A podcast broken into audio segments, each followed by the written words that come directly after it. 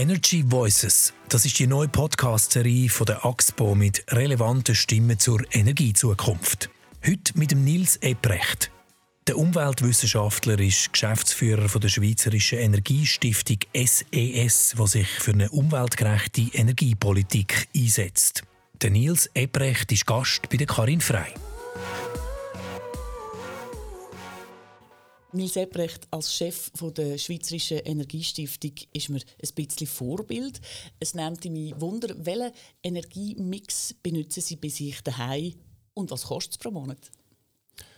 Die Gesamtkosten kann ich nicht genau sagen. Ich bin Mieter, von dem her habe ich auch nur begrenzt Einfluss. Ich brauche viel Strom logischerweise für all meine technischen Geräte.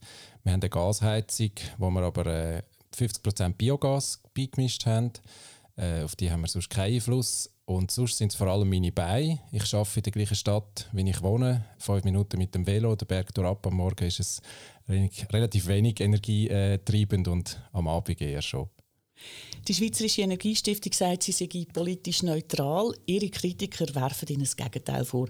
So schreibt der Lukas Weber, Präsident der Arbeitsgruppe Christen und Energie, auf einen Gastkommentar von ihnen folgendes. Für Nils Ebrecht, Geschäftsführer der Schweizerischen Energiestiftung, die seit über 40 Jahren für den Ausstieg aus der Kernenergie kämpft, dreht sich alles um genau dieses Ziel. Diesem Ziel ordnet seine Organisation die Versorgungssicherheit, die Umweltverträglichkeit und die Bezahlbarkeit der Energie unter. Was würden Sie antworten? Also meine erste Gegenfrage wäre, ob der Lukas Weber neutral ist politisch. Er ist ja von der SVP stark unterstützt worden, was um das Referendum zu der Energiestrategie 2050 gegangen ist. Aber natürlich, SES hat eine Herkunft. Wir sind gegründet worden als Fachorganisation von Anti-AKW-Aktivisten in den 70er Jahren, aber damals schon mit dem Ziel, eben eine fachliche Alternative können beiseite zu stellen zu den Ausbauplänen vom Bundesrat, der damals über 10 AKWs bauen Und aus dieser Region kommen wir. Das ist klar, das steht auch in unseren Stiftungsstatuten. Wir setzen uns ein für eine menschen- und umweltgerechte Energiepolitik.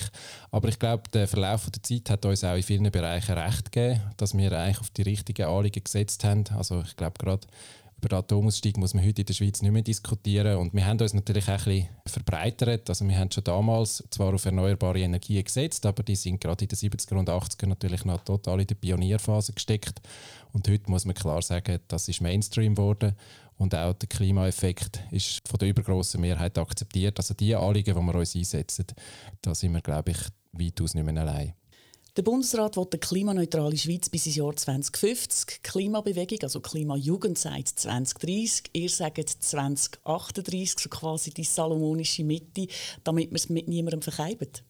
Das kann man so sehen. Es ist wahrscheinlich äh, etwas zwischendrin richtig, aber es ist äh, äh, eine Erfindung, die wir nicht alleine gemacht haben. Die basiert auf wissenschaftlichen Erkenntnissen und wir haben uns in der Umweltallianz auf die Jahreszahl geeinigt ich kann sehr gut hinter dem, äh, der Forderung der Klimastreikenden stehen, in dem Sinn, dass ich auch finde, bis 2050, das sind viel zu lange Zeitdauer und Zeithorizont, bis wir die Ziele erreichen.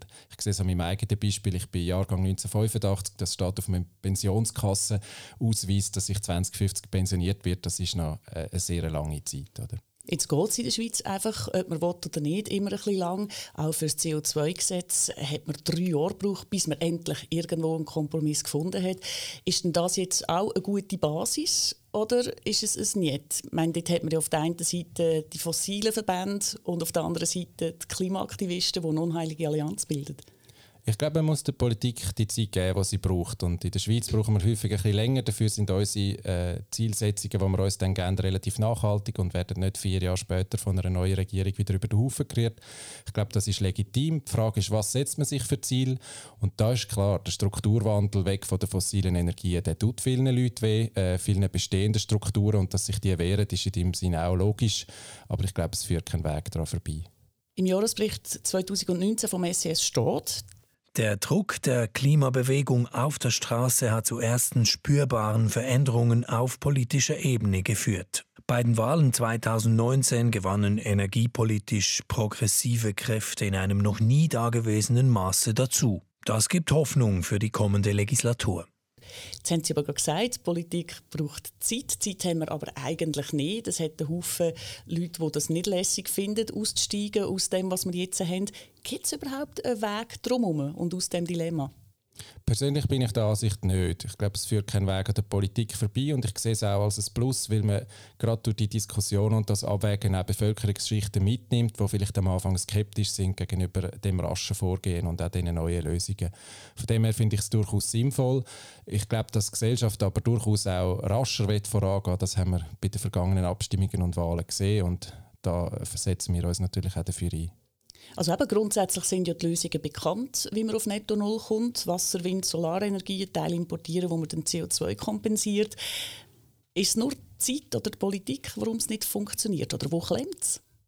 Ich glaube schon, dass wir natürlich über Jahre und Jahrzehnte hinaus eingespielte Systeme haben, gerade jetzt in der Energieversorgung. Wir kennen es aus dem Strombereich, aber natürlich auch aus dem fossilen Bereich. Und da gibt es wahrscheinlich viele Leute, die denken, warum sollen wir überhaupt etwas ändern? Es funktioniert ja, oder? Beispiel konkret?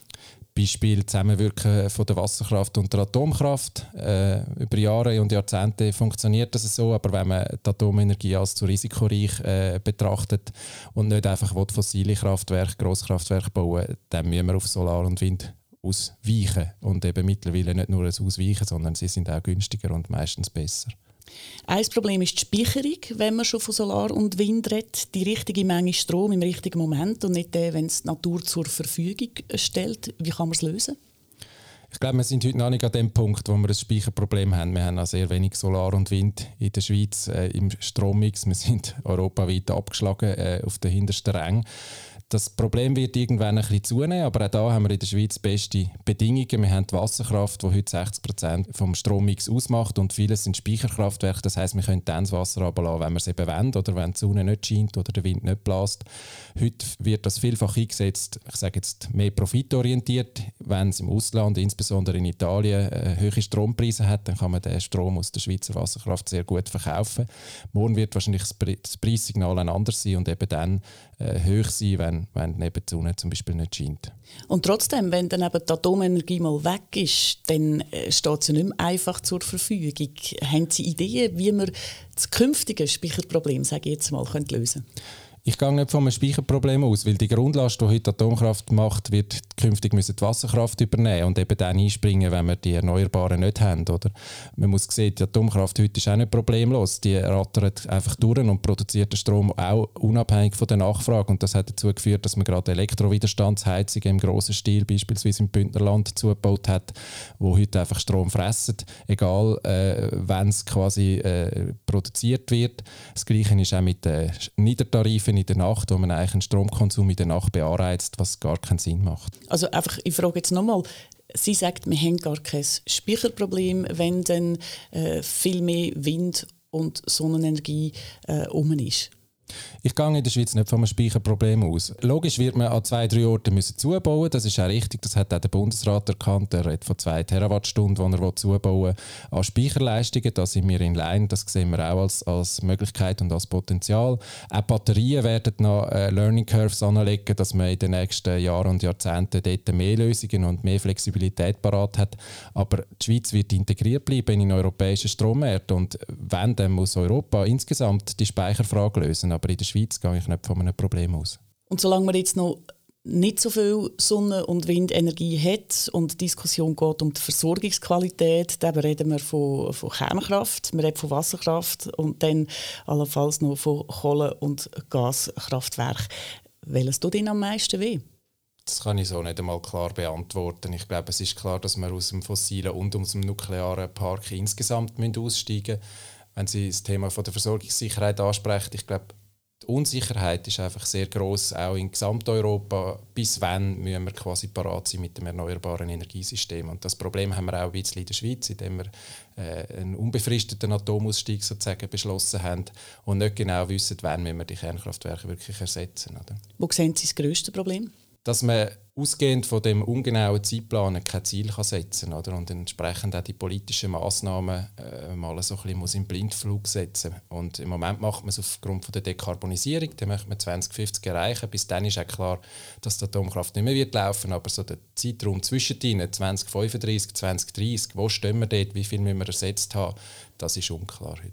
Lassen wir an dieser Stelle stehen wechsle das Thema, Stichwort Mobilität. Mobilität ist also quasi wie ein Grundrecht in einer freien Gesellschaft. Jetzt die Pandemie hat ein bisschen dazu beigetragen, dass man nicht mehr so im Zügs der Summe fährt. Ähm, wie kann man es jetzt nachhaltig machen, dass zu viel Mobilität unsexy wird? Also ich glaube, man muss es umgekehrt machen. Man muss, äh, dass man die bleibt, sexier machen. Und ich glaube, das haben ganz viele Leute auch schon gecheckt, indem sie jetzt auf ihrem Recht auf Homeoffice zumindest teilweise auch beharren gegenüber einem Arbeitgeber, der vielleicht nicht so offen ist.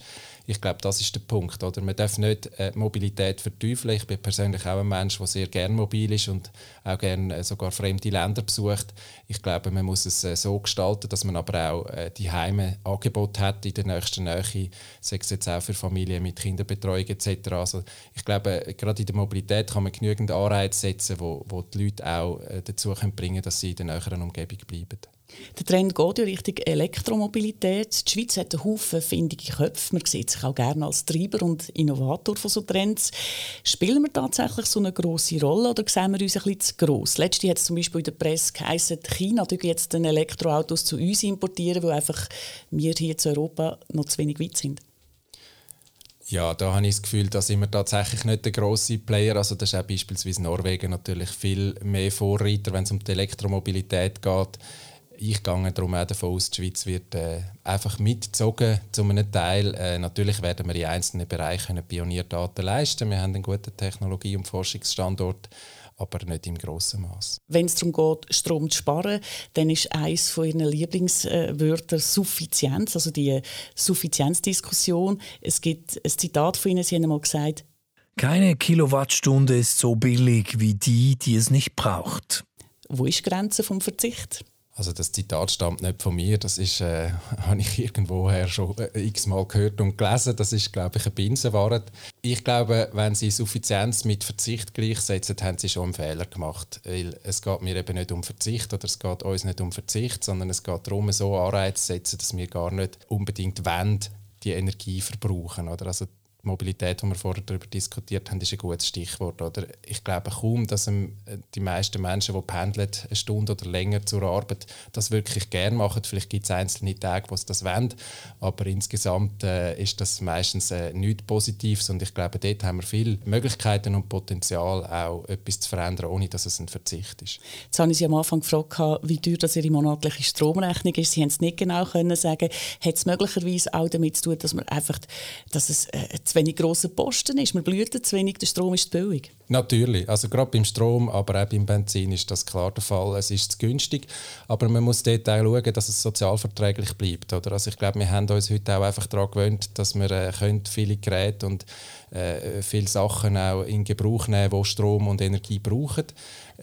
Da davon total wieder wegzukommen, äh, das halte ich für illusorisch und darum wird es einen Mittelweg brauchen. Oder? Also ich werde dann auch über die Technik, aber natürlich auch über mein individuelles Verhalten möglichst einen Anreiz gesetzt bekommen, dass ich mich so verhalte, dass ich wenig Strom verbrauche, aber dort, wo ich ihn will und wo ich es wichtig finde, darf. Und jetzt noch ganz konkret, ein, zwei gute Anreize? Ich habe vorher schon mal zum Beispiel das Beispiel vom Niedertarif in der Nacht gebraucht, oder? Das äh, finde ich gehört ja eigentlich abgeschafft, weil es setzt total falsche Anreize, wenn man auf Mond hinschaut, wo man eigentlich den Strom am Tag werden können ernten über die Sonnenenergie.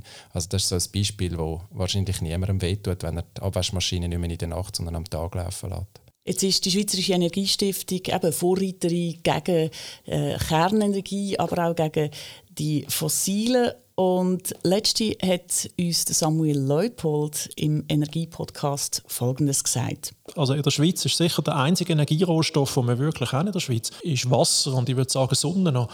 Eben Wind haben wir davon geredet, hat es nicht viel und alles andere, egal ob fossile Brennstoff oder Kernbrennstoff, müssen wir von irgendjemandem außen holen.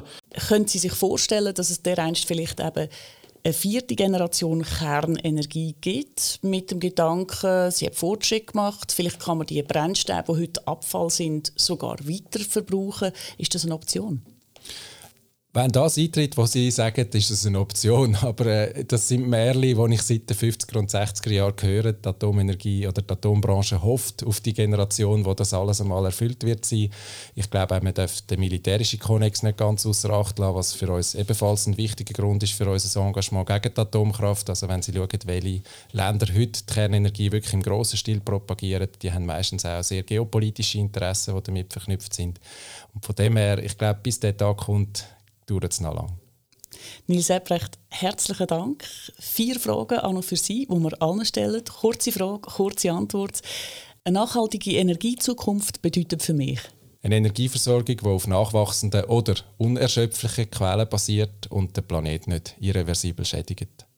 Was ist Ihr täglicher Beitrag zu einer nachhaltigen Energiezukunft? Ich habe das Privileg, einen Beruf zu haben, den ich schon als grossen Beitrag gesehen habe mein nächstes Auto, Benzin oder Strom? Ich hoffe, die Frage muss ich nie beantworten. Ich habe selber kein Auto. Spannender fände ich die Frage, ob Elektrovelo oder Velo. Elektrovelo oder Velo? Velo. Will? Im Moment bin ich noch genug fit, um selber den Berg hochzukommen. Falls Sie jetzt an dieser Stelle etwas könnten verändern könnten, was wäre es? Ich würde glaube all die Leute, die jetzt in der Kurzarbeit oder sogar keine Arbeit mehr haben, eine Ausbildung, eine Gratis-Ausbildung zum Solarteur ermöglichen und dann in den nächsten fünf Jahren ein grosses PV-Ausbauprogramm starten. Ganz herzlichen Dank, Nils Ebrecht.